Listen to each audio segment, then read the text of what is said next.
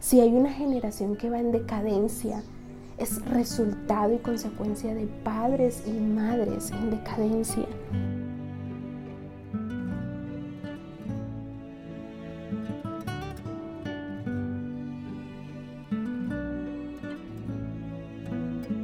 Hoy te habla Ana María de Villaseca y es un verdadero gusto estar contigo en un nuevo episodio de tu podcast durante el día Un Respiro. Bienvenida.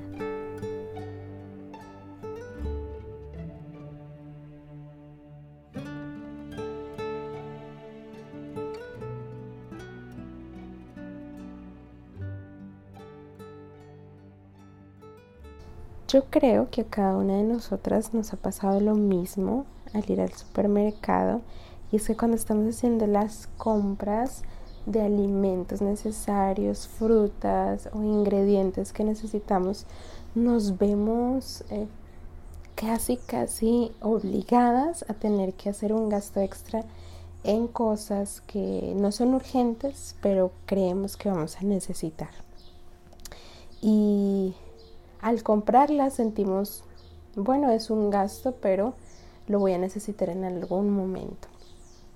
Al llegar a casa nos encontramos eh, desempacando todo lo que hemos comprado y ponemos estas cosas que no son urgentes en un lugar donde vamos a usarlas.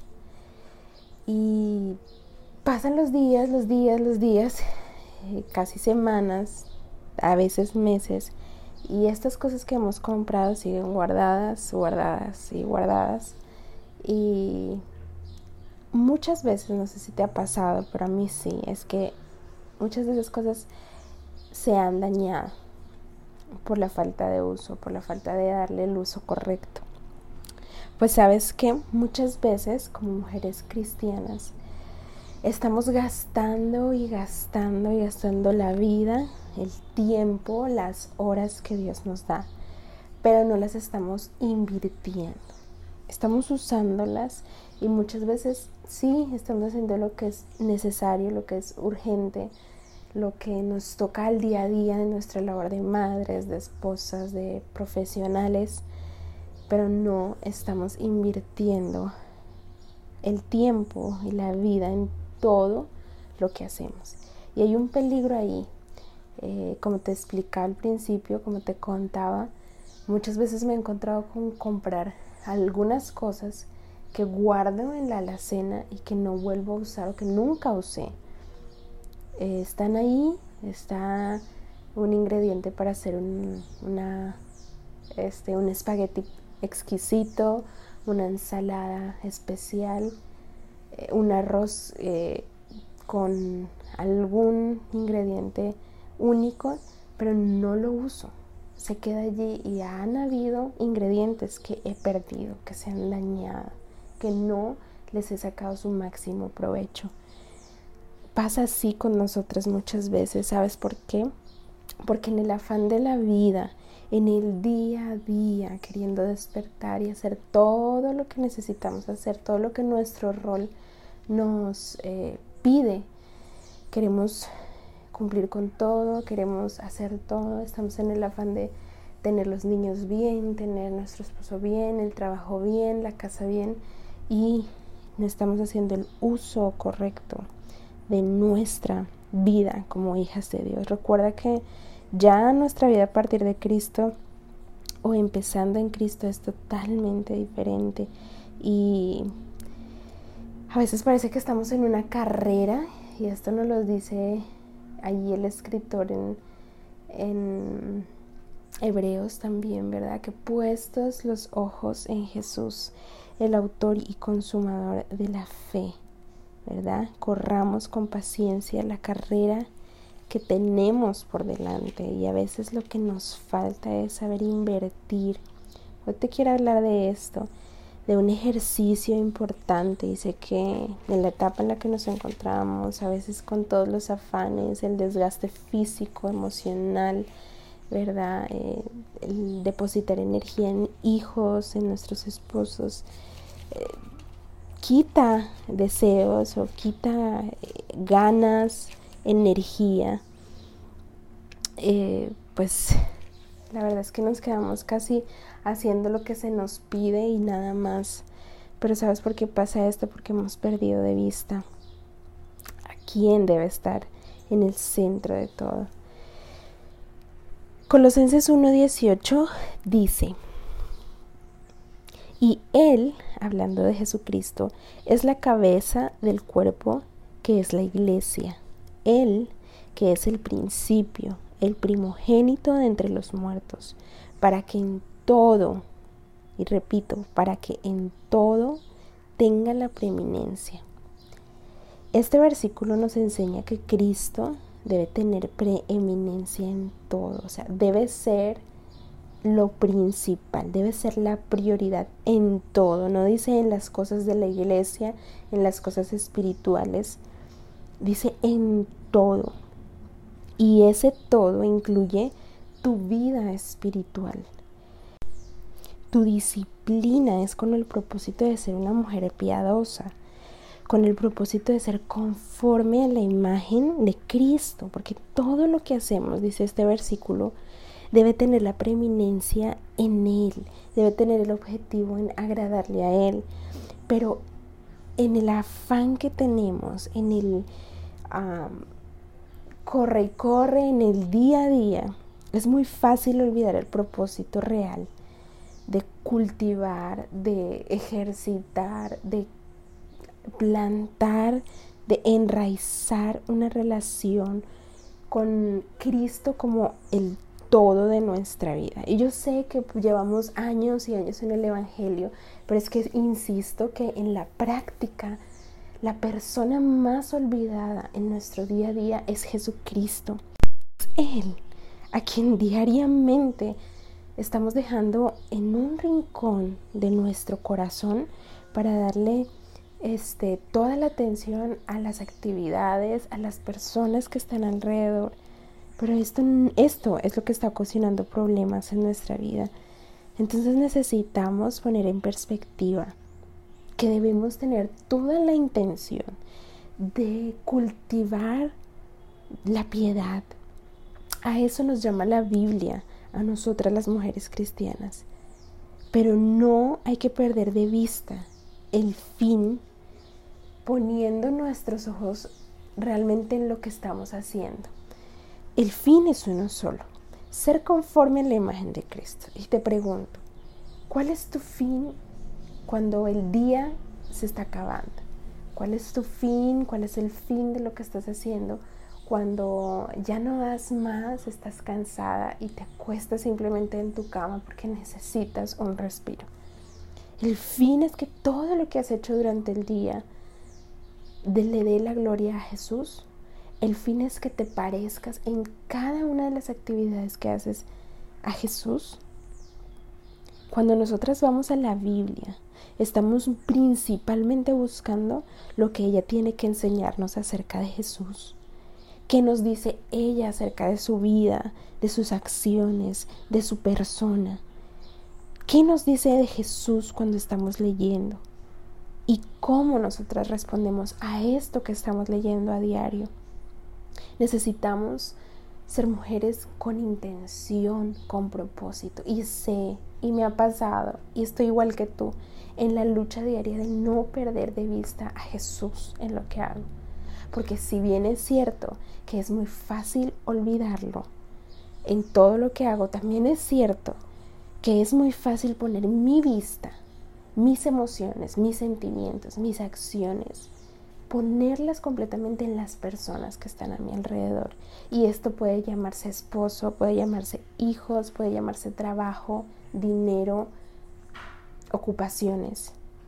Es muy fácil olvidar a Jesús, pero también es muy fácil reemplazarlo por personas, circunstancias o cosas en nuestro diario vivir. Es lo que nos está haciendo perder de vista el objetivo principal. Es lo que nos está impidiendo asemejarnos a la persona de Cristo. Recuerda, quiero recordarte y siempre tenemos que tener esto en mente. Ya tenemos la victoria ya hemos sido salvas, ya somos libres, pero a veces nos gusta volver a las cadenas, a veces con toda la intención queremos quedarnos en la carne y conformarnos a ella. Estamos perdiendo de vista el propósito de ser mujeres piadosas. Hoy la invitación es a que recuerdes que tienes que ir a la palabra, que tienes que invertir leyéndola, que si hay una inversión, un esfuerzo que hacer, es el de apartarte a solas, apartar un tiempo en tu día, en todo lo que tienes que hacer para buscar a Jesús, para ver lo que Él quiere cultivar en ti, lo que Él quiere enseñarte. Cuando estemos atentas a su voz, cuando en todo lo que hagas, sea lavando los platos, sea limpiando el piso, sea en una conversación familiar con tu esposo, incluso en los momentos de tensión, tú tengas presente a Jesús y ejercites esta piedad como mujer cristiana, vas a poder experimentar éxito verdadero. El éxito no se trata simplemente de tener una familia muy representable, prestigiosa, buena. El éxito se trata de acercarnos a Jesús y asemejarnos a Él como mujeres y que la gente, tanto en público como en privado, pueda ver la obra redentora que Él ha hecho en tu vida y en mi vida. Tú eres parte de una comunidad, mujer, y yo te, te digo de verdad, tenemos un papel crucial en medio de nuestra sociedad. Como esposa tienes una influencia increíble, pero ¿quién es la persona principal en tu vida? Como madre tienes tanto que enseñar y transmitir a tus hijos, pero ¿a quién tienes en mente cuando estás educando? Cuando tus hijos tal vez no quieren nada, cuando están creciendo y quieren hacer las cosas parecidas a las del mundo. ¿Quién es la persona que está allí en tu vista, en el fin? Debemos cultivar nuestra vida devocional, debemos tener disciplina. Y disciplina no es más que otra cosa que hacer todo aunque no tenga las ganas. Yo sé que hay momentos donde no hay ganas de cocinar, no hay ganas de lavar, no hay ganas de limpiar, pero igual tienes que hacerlo, igual tengo que hacerlo. Si no lo hago va a ser un desastre en mi casa. Se va a ensuciar, va a estar con mal olor, va a tener daños. ¿Qué tengo que hacer? Incluso cuando no tengo ganas, debo ser disciplinada en el cuidado, en mi rol. Y te quiero llevar más allá tengas ganas o no tengas ganas de leer la Biblia, debes hacerlo porque si no, tu casa espiritual va a estar totalmente en peligro. Yo sé que cada situación, oh, wow, es complicada. Yo sé que mi situación no es la misma que tú estás usando, eh, pasando, perdón. Pero si tú te acercas al trono de la gracia, si yo voy en oración y cultivo mi vida en oración, a través de la persona correcta que solamente es Jesucristo, para que en todo tenga Él la preeminencia, entonces cada situación puedo seguirla, puedo llevarla, puedo soportarla, siguiendo el modelo de Cristo. Te he dicho, eres parte de una comunidad, no eres una isla independiente, tienes mucho que dar a tu alrededor, tienes una vida de iglesia, estás llamada a congregarte y sé que los tiempos nos están impidiendo, sé que ah, tú puedes tener una perspectiva de todo lo que está pasando y puede ser que por tu salud, por tu situación económica, por cualquier factor personal no puedas congregarte, pero tú eres parte de un cuerpo. Necesitas exponer tu vida a la predicación de tu pastor, a el liderazgo personal, al, pastorear, que, que es la función que tiene tu pastor en tu vida, a la predicación de la palabra de Dios y a tener comunión con otros creyentes. Agradezco a Dios porque en tiempos donde no he podido estar en la iglesia, puedo ingresar a las reuniones virtuales y sabes qué, necesitamos ser mujeres de devoción que incluso en reuniones virtuales tengamos toda la actitud y la aptitud para estar frente a un computador y escuchar la Biblia con la misma reverencia.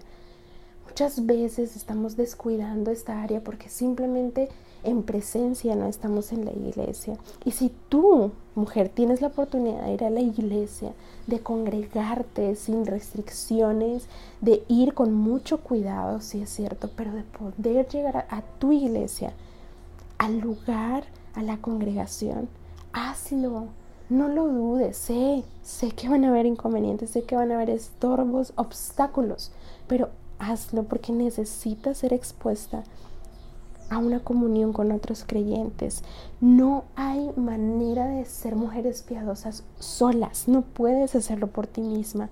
Necesitas primero la ayuda del Espíritu Santo y también estar en comunión con otros creyentes, con los cuales puedas caminar, compartir, hablar, incluso tener desacuerdos. Somos un cuerpo donde cada una de nosotras como parte del cuerpo necesita de la otra. No somos indispensables, pero en unión, en unidad necesitamos la una de la otra. Proverbios 27, 17 dice, el hierro con hierro se afila y un hombre aguza a otro. Es necesaria la comunión. No te lo pierdas si tienes la oportunidad. incluso si lo haces desde casa, no te pierdas la bendición de ver a otros hermanos aún a través de una cámara o que otros hermanos te vean a ti. Te animo a que en esta parte la preeminencia la tenga Cristo. También para ser una mujer piadosa, para dejar los afanes, las circunstancias de la vida que te aquejan, la oración. La oración es importante y es desbordar tu corazón, es derramar lo que sientes a Dios en petición, en confesión, en acción de gracias. La oración es un canal directo. Recuerda que no necesitas otro mediador, que es Jesucristo, y en su nombre para acercarte a este trono de la gracia, para depender en oración de Dios. Por lo general tratamos de solucionar nuestras circunstancias, tratamos de cambiar a nuestros esposos, de mejorar a nuestros hijos en nuestras fuerzas, pero si nos acercamos más a la oración, Dios va a estar agradado de ver nuestra dependencia en Él y no que queremos controlar las situaciones. Su palabra nos enseña que aquel que está falto de sabiduría la pida a Dios y eso lo hacemos a través de qué? Pues de la oración. Yo te invito a que la oración haga parte de tu día a día. ¿Y por qué te hago esta invitación? Porque tristemente la oración está cada vez más carente en nuestros hogares, en nuestras vidas personales. Ora, ora por aquel esposo que tiene áreas que cambiar. Ora por tus hijos, por tus nietos, por tu generación, por la futura generación. Pero ora también por ti. Pide ayuda a Dios. Clámale, desborda tu corazón. Separada de Él, nada puedes hacer. Necesitas aún la oración para aquellas cosas que estás llamada a hacer. Wow, tanto que tienes que hacer como madre, tanto que tienes que hacer en el lugar donde Dios te ha dado, como creyente, si tienes algún ministerio en, la iglesia, en tu hogar. ¿Por qué no depender de Dios en oración? ¿Por qué no mostrarle, aquí estoy, Señor, ayúdame a orar más, enséñame cómo orar? Que Él tenga la preeminencia en todo, incluye la oración. Y no, mira, por último, quiero decirte que no podemos ser mujeres piadosas, mujeres de firmeza, de disciplina, de constancia, si estamos despegadas de la Biblia. Aquello que tiene el poder para transformarte a ti, para santificarte, para renovar tu mente, es la palabra de Dios y no hay más nada el tiempo que dedicas a estudiar la Biblia con propósito, de verdad, a escudriñarla, a meditarla, es un tiempo que tiene provecho para esta vida y para la venidera, para la eternidad. Pero sabes que hacemos muchas veces por querer tener control, por solucionar de nuestra manera las circunstancias a nuestro alrededor. Lo que más estudiamos son todas las posibilidades para solucionar nuestras circunstancias, pero no buscamos la Biblia para renovar nuestras mentes, para limpiarnos. Queremos un hogar santo, pero no estamos buscando la Biblia. Queremos vidas de hijos santos que crezcan en temor de Dios, pero nosotras no estamos siendo mujeres temerosas. Si hay una generación que va en decadencia, es resultado y consecuencia de padres y madres en decadencia. Yo te hago esta exhortación porque es necesaria la palabra de Dios para vivir dándole la preeminencia a Cristo. El tiempo que dedicas a estudiar no es tiempo perdido, no es tiempo que se va a dañar, no es tiempo que se va a vencer, como te nombraba al principio, aquellos productos que se vencen, que tienen fecha de expiración. No, el tiempo invertido en la palabra tiene un provecho, tiene un propósito eterno. ¿Por qué no nos concentramos en esto, en ser unas mujeres del libro, no de los libros, aunque te animo a que con buenos recursos también hagas lecturas de buenos recursos que existen, pero que no seas mujer de un libro y un libro y un libro, que seas la mujer del libro, de la palabra de Dios, que la atesores, que la obedezcas, porque esto te va a llevar a ser una mujer piadosa, Juan 17, 17 dice, santifícalos en la verdad, tu palabra es verdad.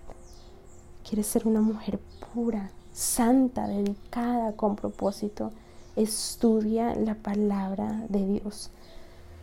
Solamente quiero terminar diciéndote que necesitamos aprender a ser más sabias en el manejo de nuestro tiempo.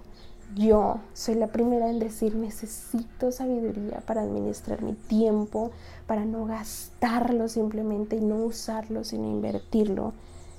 Y buscar, necesitamos buscar ser mujeres que invirtamos el tiempo, que realmente le, le usemos con un propósito específico.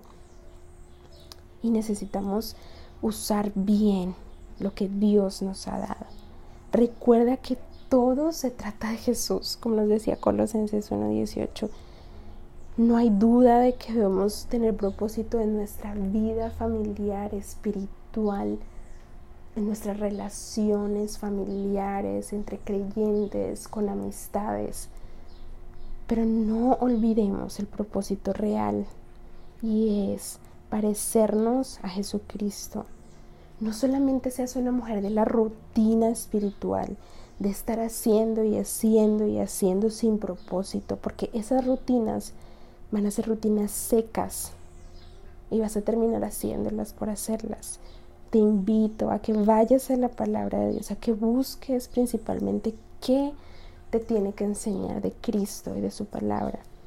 Y hagamos el esfuerzo, hagámoslo todas nosotras, para que seamos mujeres piadosas, Dios no está interesado en el éxito que tengamos en nuestras actividades. Dios está interesado en la piedad con la que desarrollemos nuestro rol y cada actividad diaria. Te animo a que seas una mujer de la palabra, una mujer de oración y una mujer de iglesia, de congregación. Sé fiel porque a Dios le interesa tu carácter piadoso más que el éxito de todas las actividades como mamá, como esposa, como líder. Ánimo, porque ya tienes la victoria. Solo acércate más a la voz de Dios y a su palabra.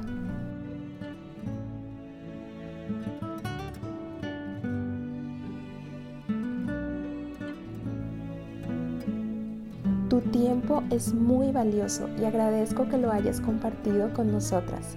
Te espero en el próximo episodio. Un abrazo para ti. Dios te bendiga.